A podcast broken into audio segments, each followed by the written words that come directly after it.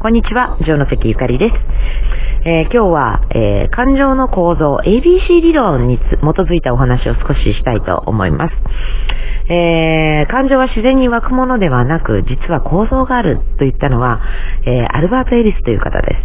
す。でそれを、えー頭文字を取ってね、ABC 理論と呼んでいます。感情の構造のこと。A はアクティベーティングイベント。えー出来事のことですね。B はビリーフ、心情や固定観念のことです。で C はコンセクエンス、結果や感情のことを言います。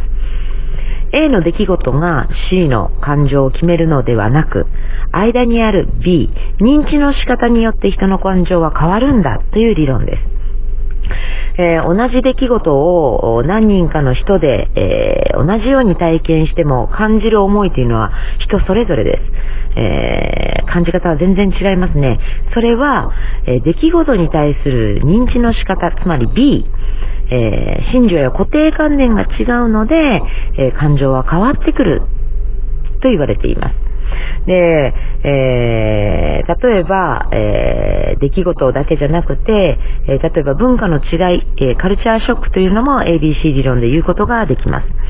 えー出来事ですね、え家の中に入るって言った時に B、認知として日本人は、え靴のまま部屋に入るのは不潔だっていう認知があるので C、結果や感情は靴を脱いで部屋の中に上がります。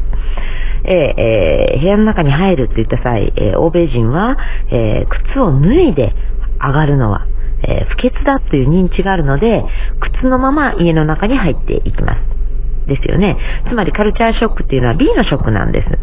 で、その B は、えー人の器を決めるとも言われています。出来事に対する認知の仕方によって人の器は見えるということです。えー感情というのはね、出来事をその人がどう捉えたのかというものを映し出しています。ということは、えーと B の器が大きければ大きいほど、その人の器を表す、その人の感情は穏やかですので、えーその人となりを表すということになってきます。で、その、自分の B っていうのはですね、幼少期から長年、えー使い続けてきた B なので、えーなかなか意識できないんですね。ただ、えー人とすり合わせたり、え人の認知を知ることで、ああ、自分とは違うなという気づきを得たりします。で、その道具の一つとして、え有効だなと思うのは名言集とかなんですね。え私はね、あの、小さい時からちょっとあれ変だったので、名言集とかが異常に好きな子供で、えー小学校4年の時はですね、名言集を、障子紙ですね。あの、くるくる巻いたやつですよね。わかるかな？あの、障子紙に巻物のように、えーなんか、あの、忍者の手紙のように、えー書き綴っていました。で、えーそれを眺めて、なるほどと思うのが好きだったんですね。えーなぜなるほどと思うのかっていうと、そうかって、こういう捉え方があるんだとか、これが有効じゃないかと感じるのがとっても好きだったんです。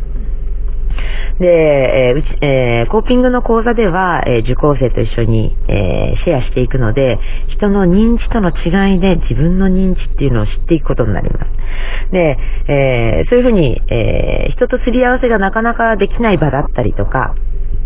まあ恥ずかしくてしたくないわっていう方にとって、え有効なのは、え名言格言とか、えー名言集を読むことで、ああ、昔の偉い人の認知はこうだったんだとかね、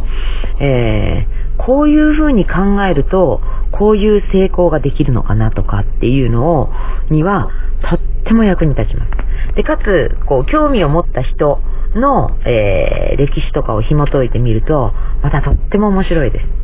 えー人生長いのでね、えー活躍していた時期、意気揚々と発していた言葉が、えー晩年期では全然通用してないじゃないかとか、まあ逆にね、えー若い頃苦労していたけれども、晩年期になればなるほどこう力をつけていった、あ成功していった人っていうのはこういうふうに思考が変化したんだとかっていう流れを読んでもとても楽しいです。